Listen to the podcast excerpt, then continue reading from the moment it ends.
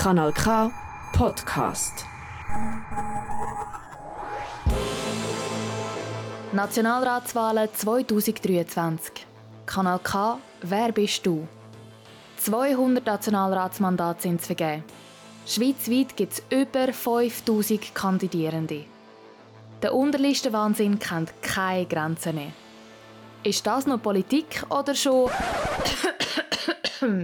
Das System ist defekt, die Gesellschaft versagt, aber alles wird gut. Über 800 Menschen aus unserem Sendegebiet wollen in die grosse Kammer. Die Parteien haben ein paar von diesen Menschen zu uns ins Studio geschickt. Und wir wollen jetzt wissen, wer bist du? Und für was stehst du? Unzählige Plakate am Strassenrand und an fast jedem Kandelaber. So viele Namen, so viele Gesichter, so viele verschiedene Farben, so viele Parolen. Für uns Grund genug, ganz einen anderen Ansatz zu wählen. Wir sagen dir nicht, welche Persönlichkeit hinter dem Radioporträt steckt. Vielleicht erfährst du es trotzdem.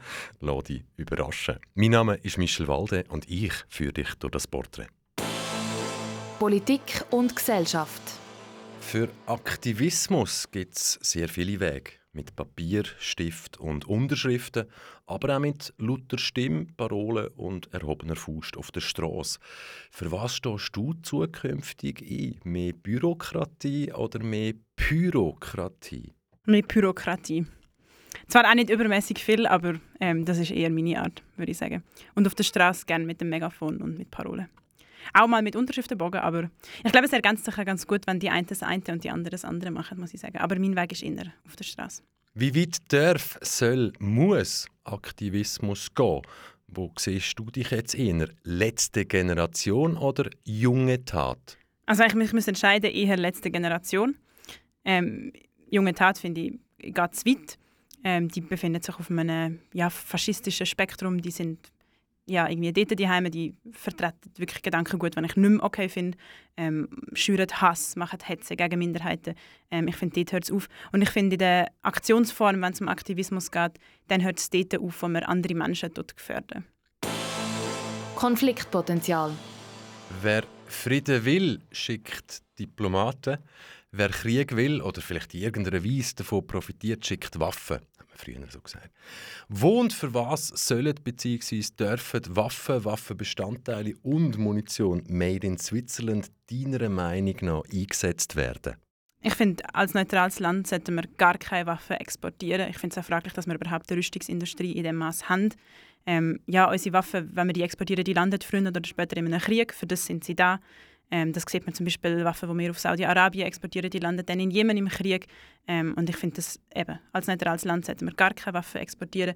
Ähm, es gibt andere Wege, wie wir uns können als Schweiz als neutrales Land einsetzen für Frieden international mit Diplomatie, ähm, wie schon gesagt. Aber wir können auch bei humaner Hilfe einen viel größeren Beitrag leisten, als wir es im Moment machen. Zum Beispiel jetzt auch wahrscheinlich zielt die Frage auf das ab im Kontext des Ukraine-Krieg. Ähm, also ich sehe unsere Rolle dort ähm, anders. Viele Politiker und Politikerinnen haben nach dem 24. Februar 2022 gesagt, sie seien in einer völlig neuen, bedrohlicheren Welt aufgewacht. Da hat sich hoffentlich nicht nur mir natürlich die Frage gestellt, in welcher heilen Welt denn die Politiker und Politikerinnen vorher eingeschlafen sind. Weil schon vor dem 24. Februar 2022 hat es über 20 bewaffnete Konflikte weltweit gegeben. Wo liegt denn jetzt genau der Unterschied? Ja, das frage ich mich auch. Ähm, Gut, ich meine, es ist natürlich nah. Ähm, es ist in Europa, es ist irgendwie ja, wirklich nicht so weit weg. Ähm, wir merken es relativ nah an uns. Ich meine, es sind mega viele Menschen geflüchtet aus der Ukraine und in verschiedenen europäischen Ländern ähm, jetzt. Also es ist natürlich nah, aber ich finde auch, also ja, man könnte auch die anderen Kriege entsprechend ernst nehmen. Man könnte auch dort ähm, den Geflüchteten entsprechend helfen, ähm, entsprechend solidarisch auch sein. Also ich sehe da auch nicht so einen grossen Unterschied. Freiheit. Der Satiriker und Politiker Nico Semsroth sagt, Freude ist nur ein Mangel an Information. Jetzt ist ja so, als Politikerin hast du zum Teil Zugang zu Informationen, die nicht alle haben. Ich frage dich darum, wie viel Transparenz braucht bzw. vertreibt eine Demokratie, vertreibt unsere Demokratie, vertreibt der Souverän? Ich habe gar nicht so viel Zugang zu so krassen Informationen muss ich ehrlich sagen. Ähm, vielleicht ist das jetzt ein bisschen eine Enttäuschung. Ähm, und ich finde, es braucht viel Transparenz. Also man muss wissen, wo wer welche Interessen hat. Vielleicht auch gerade, ich meine, gerade wenn es um Geld geht, finde ich, braucht es viel mehr Transparenz. Wer von wem finanziert wird, wo welches Geld, äh, Geld durchfließt und welche Interessen mit dem verbunden sind. Ähm, ist ja jetzt cool, wir haben jetzt ja neue ähm, Regeln zur Kampagnenfinanzierung, aber auch diese Regeln haben Schlupflöcher ähm, und ich finde auch da müsste man ja, müsste viel strenger sein. Und ich meine, wenn wir eben gerade in einer Demokratie, wo ja die Leute müssen abstimmen müssen, wählen, sich eine Meinung bilden, ist es ja wichtig, dass man die, ja, die Hintergrundinformationen irgendwie hat und das kann einordnen. Mensch sein 2023 Laut einer Studie, so alt ist sie noch nicht, verbringen Jugendliche rund 64 Stunden pro Woche online mit ihrem Handy. Machst du eine Klammerbemerkung? Wir wissen zum Beispiel TikTok, unterschiedlichen Algorithmus, China, westliche Welt, Klammern zu. Sind die 64 Stunden pro Woche, ist das jetzt eine Chance oder bereits der Anfang vom Ende? Ja, es ist eine Chance, aber das hat natürlich auch Risiken. Also es ist beides. Ich meine, am Ende die 64 Stunden, 64 Stunden ja, die sind einfach auch eine Tatsache ähm, jetzt im Moment. Ähm, ich finde es bedrohlich, wie ja, TikTok und andere einzelne Konzerne so ein riesen Monopol haben und so einen Einfluss haben. Ähm, mit auch da ist Transparenz ja eigentlich wäre auch wieder das Thema, was die Algorithmen angeht. Ähm, ja, das ist bedrohlich. Gleichzeitig, ich meine, also gerade online kann man natürlich, man kann sich mega vernetzen, man kann irgendwie sich austauschen, es, können, es, es sind mega viele Hürden abgebaut so im, im eben sich auch äußern. Also es können halt alle etwas, etwas posten, ins Internet stellen. Es ist sehr viel einfacher geworden, ähm, die eigene Meinung irgendwie zu äußern und zu platzieren. Das ist natürlich auch manchmal ähm, ein Risiko oder eine Gefahr, wenn nachher plötzlich ähm, irgendwelche Fake News sich verbreitet. Aber ich glaube, es ist auch für eine Demokratie eine Chance, ähm, dass man sich so kann vernetzen und sich mit wenig Geld und mit, mit wenig Ressourcen kann gleich irgendwie Gehör verschaffen und irgendwie eine Gemeinschaft aufbauen. Jetzt mal ganz ehrlich. Westliche Welt, westliche Moral, sie steht in unserer Weltanschauung an erster Stelle über allem ich stelle Klammern auf, afghanische Frauen haben 1919 das Wahlrecht bekommen. Gut, heute bisschen anders, aber in der Schweiz wissen wir, hat es bis ins 71 gebraucht, Klammer dazu. Das Verhältnis aber von der Weltbevölkerung beträgt irgendwie 20% ist westlich und die anderen 80% sind nicht westlich. Jetzt frage ich dich, was gibt uns denn die Legitimation, in jeder Situation weltweit als Moralpolizei aufzutreten? Ui, das finde ich eine spannende Frage. Mm ich glaube, wir haben, also wir haben nicht unbedingt Legitimation als Moralpolizei in dem Aufmaß überhaupt aufzutreten. Ähm, ich glaube, es gibt ja schon auch gewisse ähm, vielleicht Werte oder so, wo schon auch eine gewisse internationale Legitimation haben. Also es gibt ja auch keine Ahnung, Menschenrechtserklärungen, Sachen, wo ähm, durchaus nicht nur ein westlicher Wert sind, sondern wo es ähm, international, also genau international irgendwie viele dabei sind. Ähm, ich glaube, bei, bei so Sachen oder wenn es um Völkerrecht geht, dann das, das wird ja manchmal so ein bezeichnet als, ja, jetzt kommen wir da wieder als Moralpolizei. Ich finde, dort zieht der Vorwurf nicht. Aber bei anderen Sachen, mh, mm, ja, ist schon, also, ist schon ein Punkt. Ähm, wir sind nicht unbedingt besser. Ich glaube, das ist auch, man überschätzt sich da vielleicht manchmal auch, gerade wenn es eben um so progressive Sachen geht. Aber ich meine, auch beim, beim Klimaschutz heißt es oft, ja, wir sind ja so gut, aber ich glaube, da überschätzen wir uns manchmal auch ein bisschen. Ähm, und müssen vielleicht einmal ja, wirklich aus dem Denken herauskommen, dass das Europa irgendwie am weitesten entwickelt ist und wir allen voraus sind und vielleicht ähm, da ein bisschen mehr auf Augenhöhe auch international einander begegnen. Pandemie.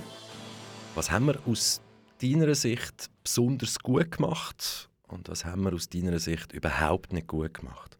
Was ich gestaunt habe oder was ich sehr gut gefunden habe, ist vor allem ganz am Anfang im ersten Lockdown so der Zusammenhalt, was es gegeben hat.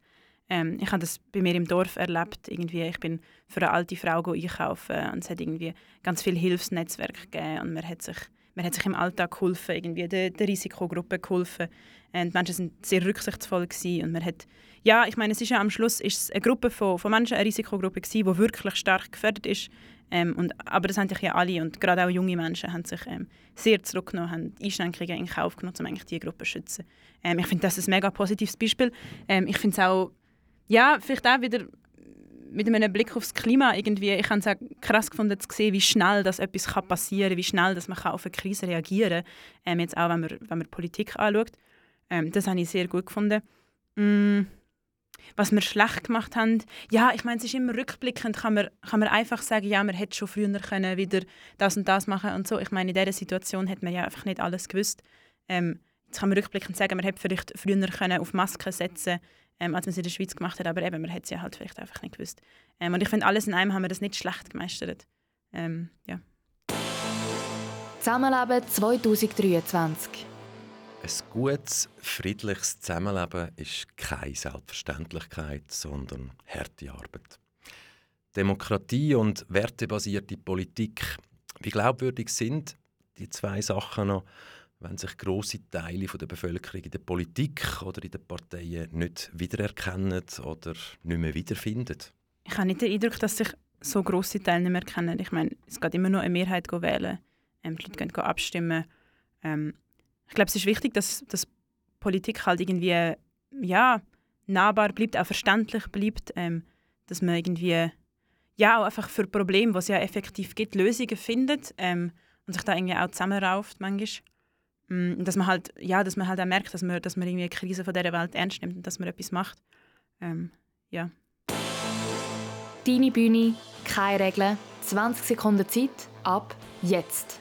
Also, ich mache es jetzt gleich ein bisschen langweilig. Ich bin Mechthild Maus, man findet mich auf der junggrünen Liste 5b. Ähm, ich finde, es braucht mehr Grüne im Nationalrat, weil es beim Klimaschutz endlich muss vorwärts gehen Und ich finde, es braucht mehr Junge, weil es im Moment viel zu wenig Junge hat im Parlament. Und weil ich Politik auch für Junge ähm, verständlich und zugänglich machen Deswegen ähm, kann man mich wählen. Ja, ist ein bisschen langweilig. Nationalratswahlen 2023. Kanal K, wer bist du? immer am 9 Uhr auf Kanal K oder online auf kanalk.ch. Kanal K. Kanal K. Richtig gutes Radio.